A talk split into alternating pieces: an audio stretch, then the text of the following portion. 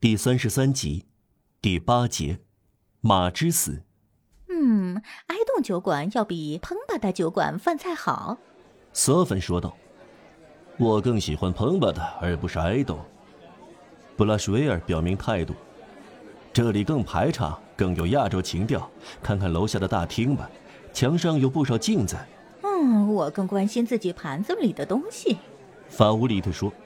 布拉什维尔坚持说：“看看这些刀吧，彭巴达酒馆的刀柄是银的，埃隆酒馆的刀柄是骨头的，银子比骨头更贵重。对有银下巴的人是例外。”托罗米耶斯指出。这时，他眺望着残老军人院的圆顶，从彭巴达的窗口依稀可见着圆顶。沉默了一会儿，托罗米耶斯，法莫伊高声说。刚才利斯托利埃和我，我们有过一场争论。争论是好的，托罗米耶斯说，争吵就更好。我们是争论哲学，不错。你更喜欢笛卡尔的哲学还是斯宾诺莎的哲学啊？我喜欢德佐基埃。托罗米耶斯说。下了这个断语以后，他喝了一口酒，又说。我同意要生活，既然还能胡说八道，世间的一切就还没有结束。我为此感谢永生的天神。人们在欺骗，但却在笑嘻嘻；人们在肯定，可是却又怀疑。三段论会引出意想不到的情况，这很妙。世上还有人会愉快地打开和关上悖论这玩偶盒。女士们，你们平静地喝着的是马代尔葡萄酒。要知道，这是库拉尔达夫雷拉出产的，这地方海拔三百七十图瓦兹，而彭巴德先生，出色的酒馆老板，给你们供应海拔三百一十七土瓦子的产品，只要四法郎五十升丁。法美又打断说：“托罗米耶斯，你的见解就是法律。你喜爱的作家是哪一位啊？”“嗯，贝尔，贝尔干，不，贝尔说。”托罗米耶斯继续说：“光荣属于彭巴达。如果他能给我找到一个埃及舞女，他就胜过莫诺菲斯德埃拉方塔；如果他献给我一个希腊名妓，他就赛过迪吉利荣德谢罗内。哦，女士们，因为在埃及和希腊也有过彭巴达一类的老板，这是阿普列尤斯告诉我们的。”嘿嘿，总是老一套，没有什么新东西。在造物主的创造中，再也没有什么新颖的东西。Nilsum Sulinovum，所罗门说：“I'm more broad, mebus dum。”维吉尔说：“一个女生和一个男生一起登上圣克鲁的帆船，正如阿斯帕奇和佩利克莱斯一起登上萨姆斯的战舰。”最后一句话，你们知道阿斯帕奇是什么样的人吗，女士们？尽管他生活在妇女还没有头脑的时代，他却是一个有头脑的人，具有玫瑰色和紫红色的头脑，比火焰更炽热，比黎明更清新。阿斯帕奇这个人，在他身上，女人的两极相连，她是妓女，又是女神，是苏格拉底加上曼农莱斯克。阿斯帕奇是应普罗米修斯的需要而创造出来的一个婊子。托罗米耶斯一打开话匣子，就很难止住话头。如果这当不是有一匹马倒在沿河道上的话，大车和高谈阔论的人一下子戛然止住。这是一匹博斯地区的聘马，又老又瘦，该送到宰马的人那里去。他拉着一辆非常沉重的大车。这头牲口走到彭巴达酒馆时，精疲力竭，压得受不了，不再往前走。这个事故引来一大群人，车把式气得咒骂起来，刚不温不火地骂了一声“混账”，狠狠地一鞭子抽下去，老马就倒了，再也起不来了。在行人的嘈杂声中，托罗米耶斯的快乐听众回过头来。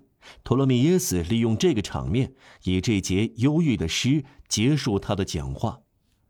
哦，他活在这世上，无论什么马车，命运都是一样。既是奴马，就像奴马一样生活，活一刹那，混账！可怜的马。方听叹息说：“大丽花叫道：看。”方听怜悯起马来，真要像这匹牲口，多难看呀！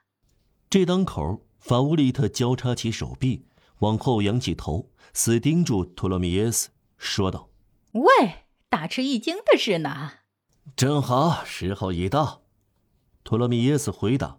“各位先生，让这些女士们大吃一惊的时候到了。女士们，请等我们一下，先亲一下。”布拉什维尔说。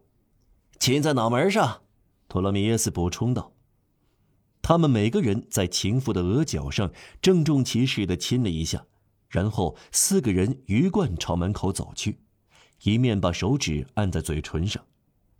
法乌利特在他们出去时拍起巴掌：“哼，已经够有趣的。”他说：“时间别太长。”方听喃喃地说：“我们等着你们。”第九节，寻欢作乐的愉快结局。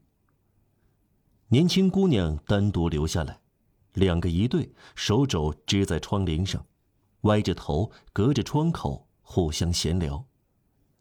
他们看着那几个青年手挽着手走出彭巴达小酒馆，他们回过身来，笑着向他们挥手，从每个星期天都弥漫在香榭丽舍大街的尘嚣中消失了。不要太久，方汀叫道：“他们要给我们带来什么东西呢？”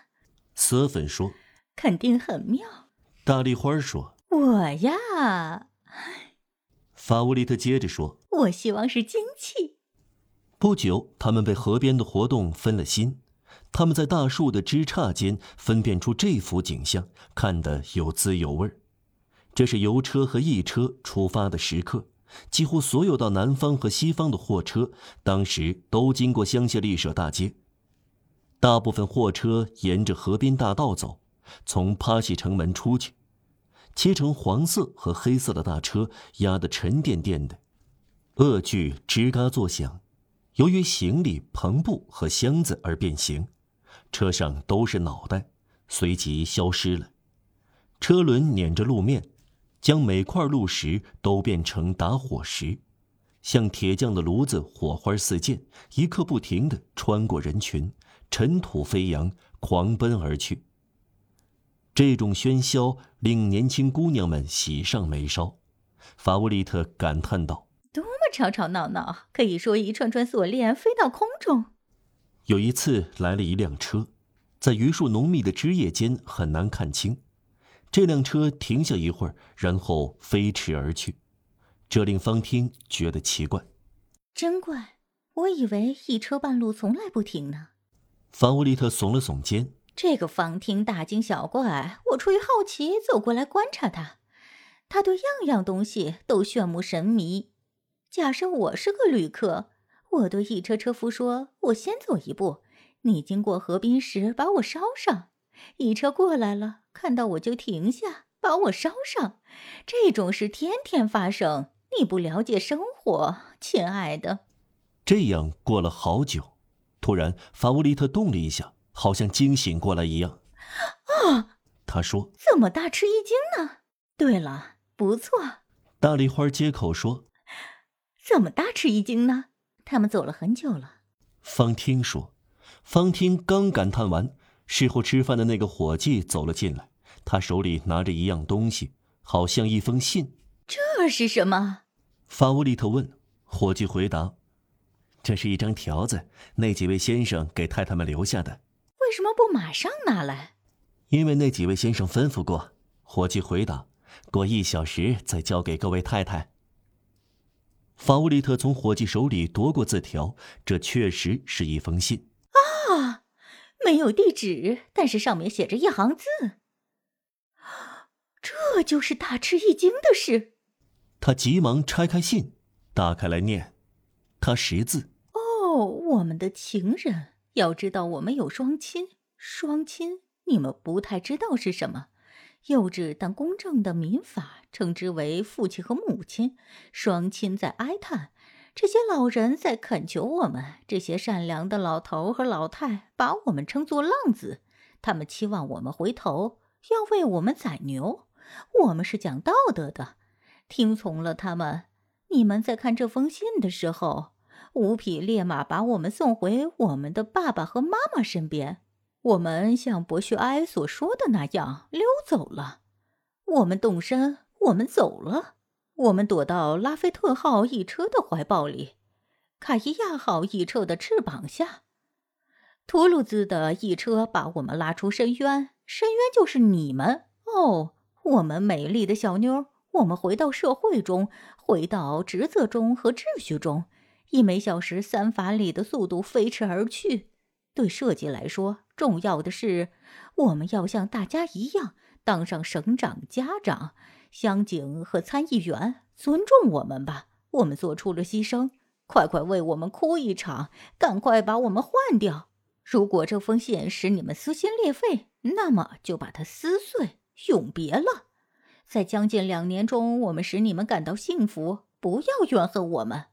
布拉什维尔·法莫伊、利斯图列、菲利克斯·托勒米耶斯，复言残废已复。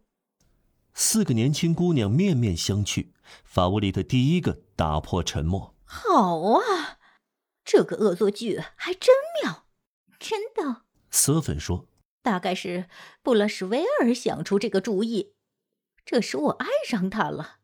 人一走到爱上，真是怪事。不，大丽花说：“这是托勒密耶斯的主意，看得出来。这样的话，法乌里特接口说：‘布拉什维尔该死！托勒米耶斯万岁！托勒米耶斯万岁！’”大丽花和瑟芬叫道，他们哈哈大笑。方汀像其他人一样笑着。一小时后，当他回到房间里时，他哭了。上文说过，这是他的初恋，她像献身给丈夫一样献身给托罗米耶斯。可怜的姑娘，怀上了孩子。